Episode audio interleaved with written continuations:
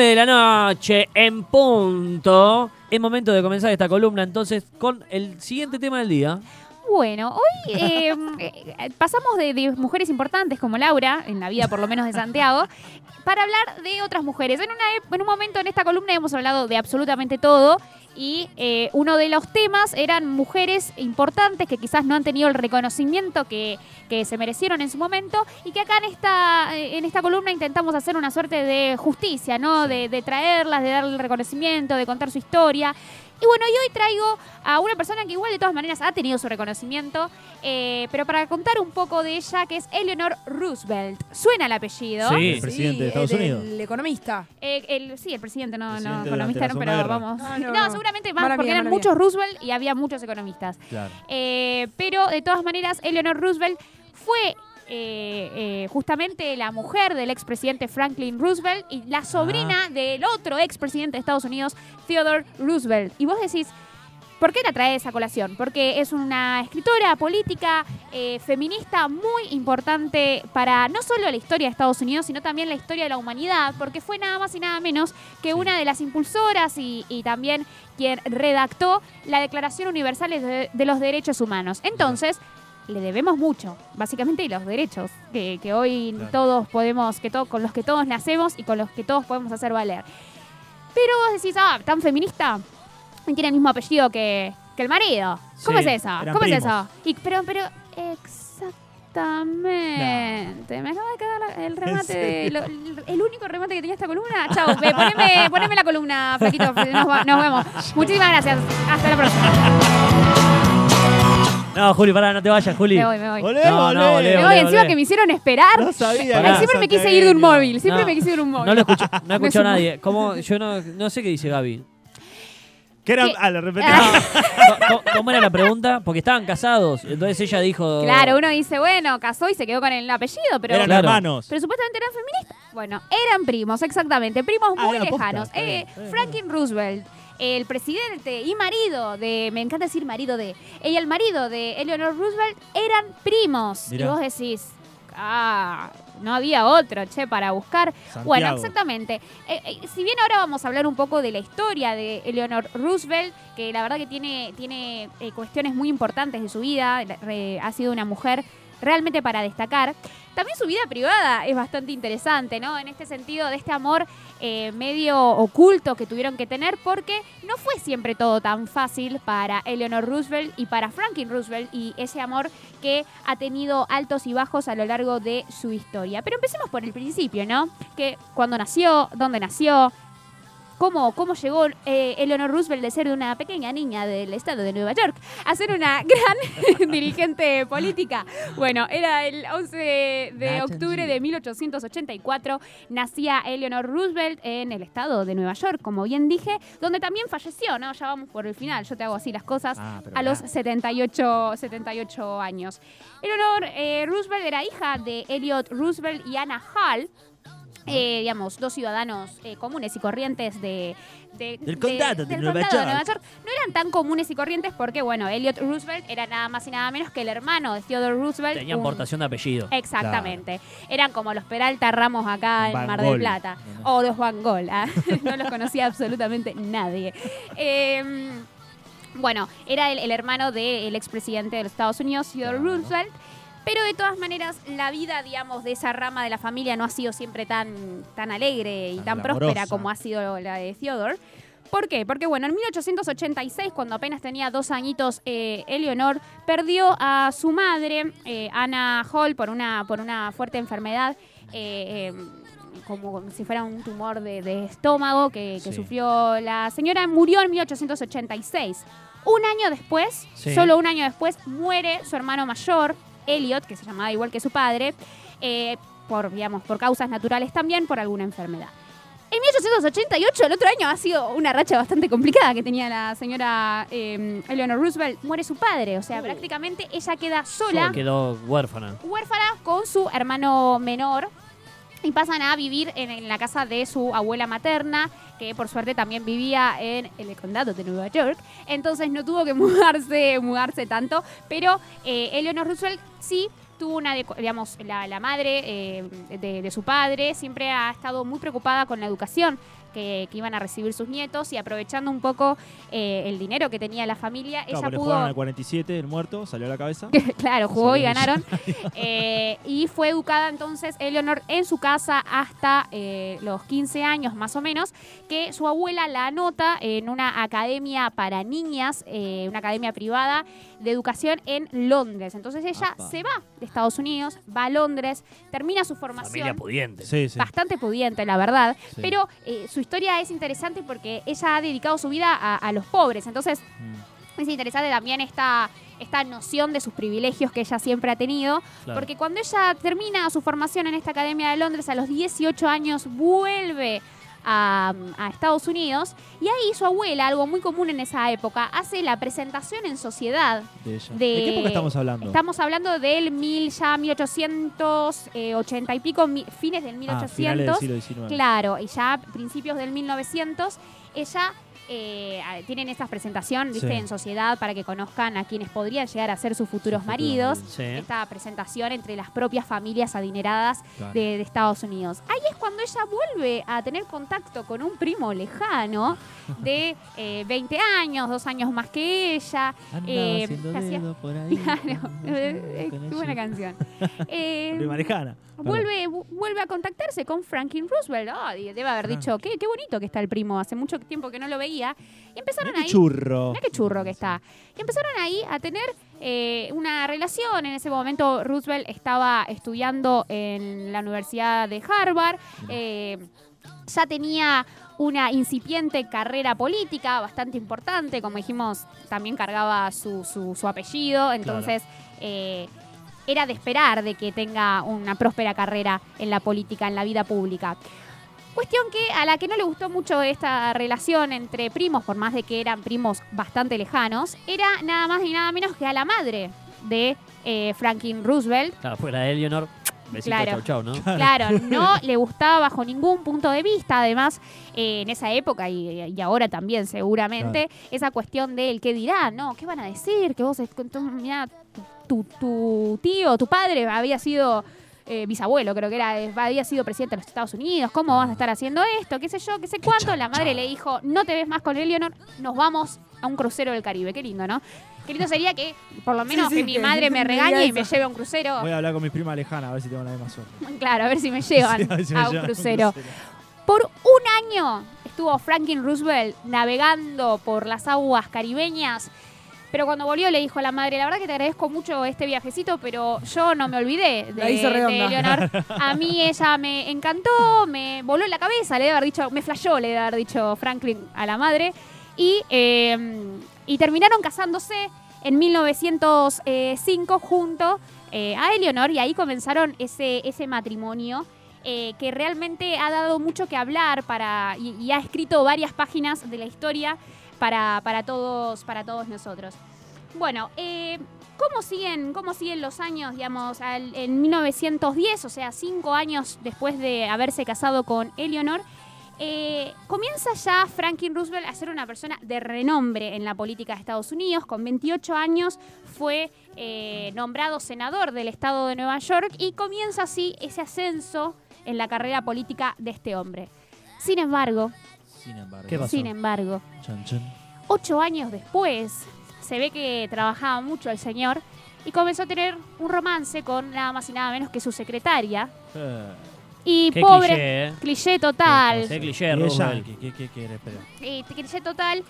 Y Eleanor se enteró un día que estaba doblándole unos pantalones, le encontró las cartas de amor. Eleanor Ah, hasta el momento era Qué boludo. ama de casa. Eleanor hasta el momento no, no así, realmente ella siempre ha tenido una participación política, pero bastante tranquila. Eh, ella era una persona que había sido formada, formada en letras, formada en derecho, Claro. eh, eh, realmente por sus privilegios de clase social. Había tenido acceso a educación y muy buena. Sí. Y también eh, ya era una época en la que a las mujeres se las permitía, digamos, tener un poquito mayor de participación y sobre todo en esos estratos sociales. O sea que ella tenía participación en la No vida era pública. educación para señoritas, por así decirlo. Eh, eh, ella sí, sí tuvo una educación para señoritas.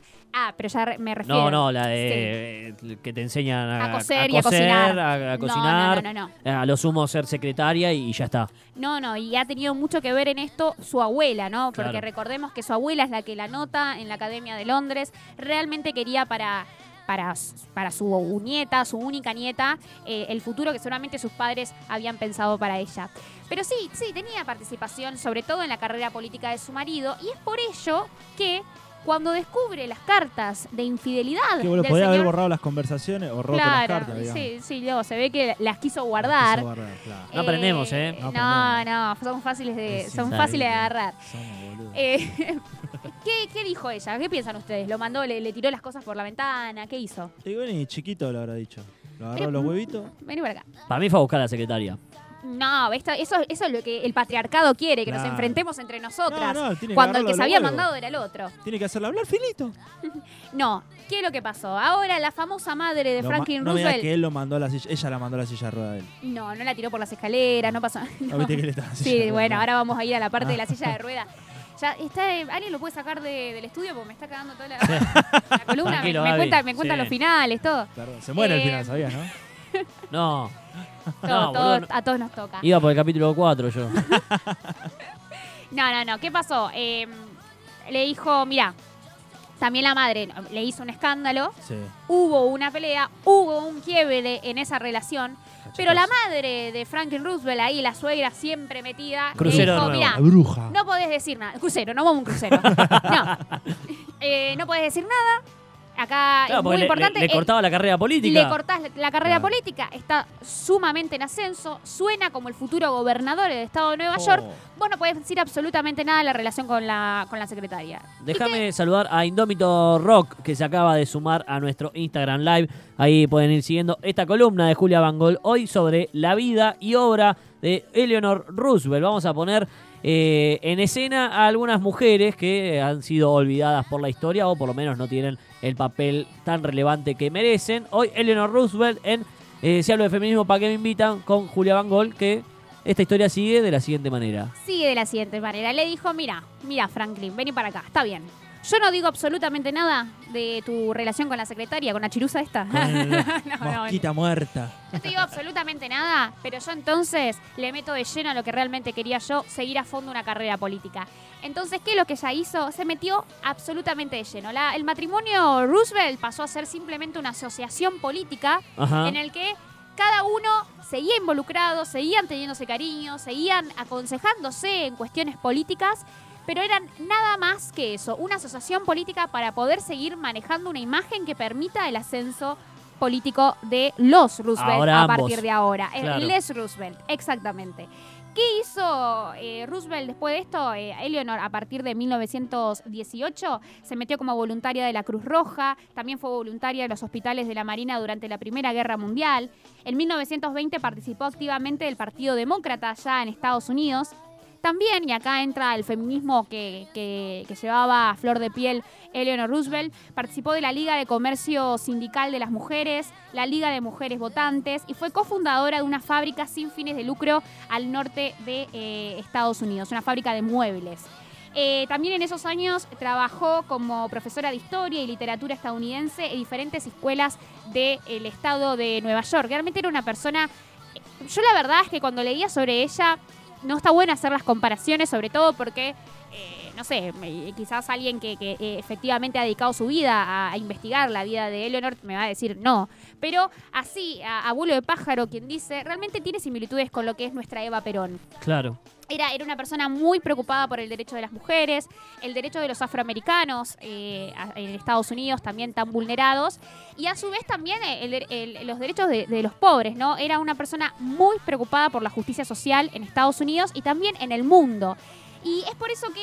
eh, Sí, con, con la diferencia que eh, Eva era actriz, digamos, y esta venía de una clase alta, y venía muy formada y sabía para dónde tenía que ir. que podría tranquilamente no haber vivido, También, sí, por supuesto. más allá de que de, de joven perdió a toda su familia, digamos, pero después venía un poquito en cuna de oro. No Exactamente. necesariamente tenía, por ahí no era tan común en esa época Y no, tampoco una mujer formada en esa época era muy raro de, de- de- mi- de- de mirar a los pobres, digamos, también. Sí, también.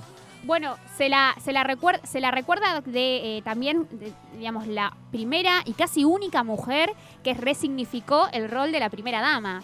Ella Ah. no era u- una, digamos, la verdad que la primera dama era la, la decoración, La y- decoración, y, sí. lamentablemente por- eh, estamos luchando para que deje de ser así, pero eh, por ejemplo, Aguada, eh, Juliana Aguada, sin ir más lejos, es una Sí. persona que es empresaria Sí. Eh, desde hace muchos años, desde antes de conocerlo a Mauricio Macri, sí. pero de alguna manera también han intentado colocarla varias veces algunos medios de comunicación en esta primera dama, cómo se viste, que se viste maravillosamente, todo, pero no es lo único que hace. Como o si por fuese lo menos- Máxima Holanda, una cosa así. Claro, no es lo único que por lo menos se le debería demandar. Entonces, efectivamente, como dice Santi, no se quedó ella de brazos cruzados, puso, eh, digamos, en práctica sus conocimientos Sí. y también luchó por lo que ella consideraba que era lo más importante. Entonces, ¿qué ocurrió? ¿Y, y por qué también sería como la mujer no detrás del gran hombre que podría ser, eh, que fue Franklin Roosevelt, Sí. sino es quien estuvo al lado de él y también se puede considerar de que fue quien lo empujó a ser eh, el, el político que hoy es recordado. sí. Porque en 1921, cuando Franklin Roosevelt eh, contrajo, a pesar de ser muy joven, 39 años, eh, una poliomielitis que lo Ah, dejó, claro, polio, sí. lo Sí. dejó, lo dejó en silla de ruedas. Mm. él ya quería abandonar la carrera política. Dijo, bueno, ya está, llegué hasta alcalde Hasta de... acá llegué. Exactamente. Llegué hasta, hasta senador, tengo un- una, una buena carrera, pero hasta acá llegué porque Claro. realmente en silla de ruedas no voy a poder más, cayó en una profunda depresión. Y fue Eleanor Roosevelt eh, quien eh, lo impulsó a seguir con la carrera Ah, política. De impulso. Justo. No, pero realmente ha sido, eh, eh, digamos, quien, quien lo motivó. Claro. Y bueno, exactamente siete años después, en 1928, Franklin Roosevelt llegó como gobernador del estado de De Nueva Nueva York, York. y fue también el escalón que después, años más tarde, lo iba a hacer llegar a nada más y nada menos que a la Casa Blanca. Así que eh, Eleanor Roosevelt tuvo una participación muy importante y ya como gobernador del estado de Nueva York, Ah, aparte, ella... 28 dijiste, del estado de Nueva York. Sí, Uy, le tocó la más fea el otro año la crisis. claro. Exactamente. Perdón, estoy Muy- re atento con Muy tu- bien, muy atento. con tu charla. ¿Qué pasó en 1929? La gran depresión Sí. económica en los Estados Unidos. Y fue ahí básicamente eh, el terreno preparado para que Eleanor Roosevelt ponga en práctica las políticas públicas para la justicia social, Ah. para eh, eh, la ayuda a quienes más lo Era el necesitan. momento ese. Exactamente. Entonces ella comienza lo que fue llamado el New Deal, el plan social y también de eh, fortalecimiento económico de, de Estados Unidos. Ellos asumen nada más y nada menos como eh, la presidencia en la Casa Blanca en 1933, es decir, tres años después de esta Gran Depresión, todavía seguía, eh, bueno, Los como ecos. nosotros, claro, como Sí. nosotros acá en 2001, nosotros, eh, digamos, muchos años después, más. llevó un Mm. tiempo bastante largo poder acomodarnos, después nos pasa, nos vuelve a pasar, digamos Pasaron cosas. pasaron cosas y, y- y demás.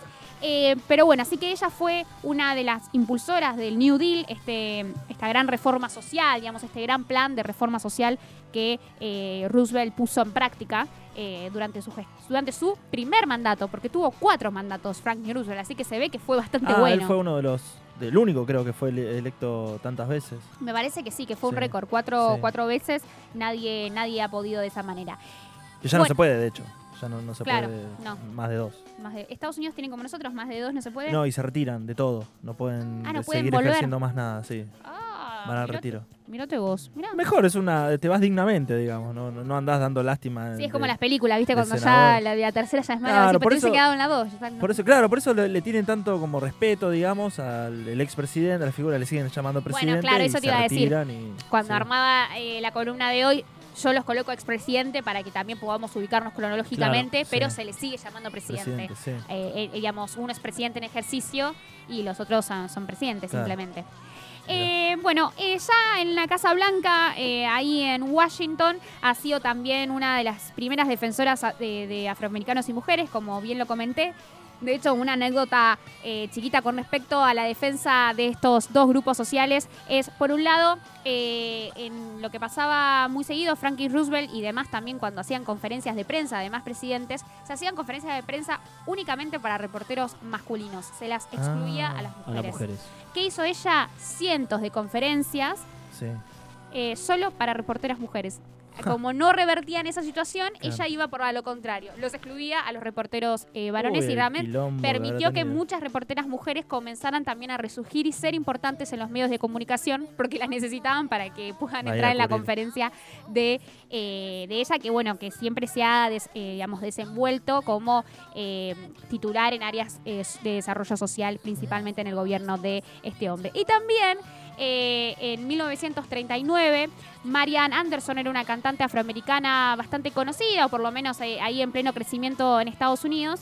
Ella quiso eh, hacer un espectáculo, nada más y nada menos que en el Constitu- Constitution, Constitution Hall, podés, que era uno de los teatros más importantes de Nueva York. Top, de hecho, top, top. yo que pude viajar, ah, pude ir a ese teatro muy reconocido, Ajá. pero no la dejaban tocar porque era afroamericana. Por ser negro.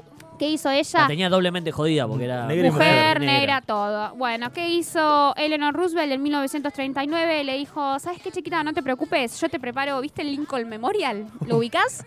te lo preparo para que hagas un recital ahí. Era Set- picante, Leonor. Era ¿eh? picante. Y 70 andá a decirle algo, ¿no? A la primera dama. No, no, pero jugás a- al truco con Eleonor y le cantás en video y te tira al toque la falta. La Sí, mina. sí, Tengo Ahora, ganas, eh, te la canto. Franklin se animó a meterle los cuernos a esta. Y el- sí.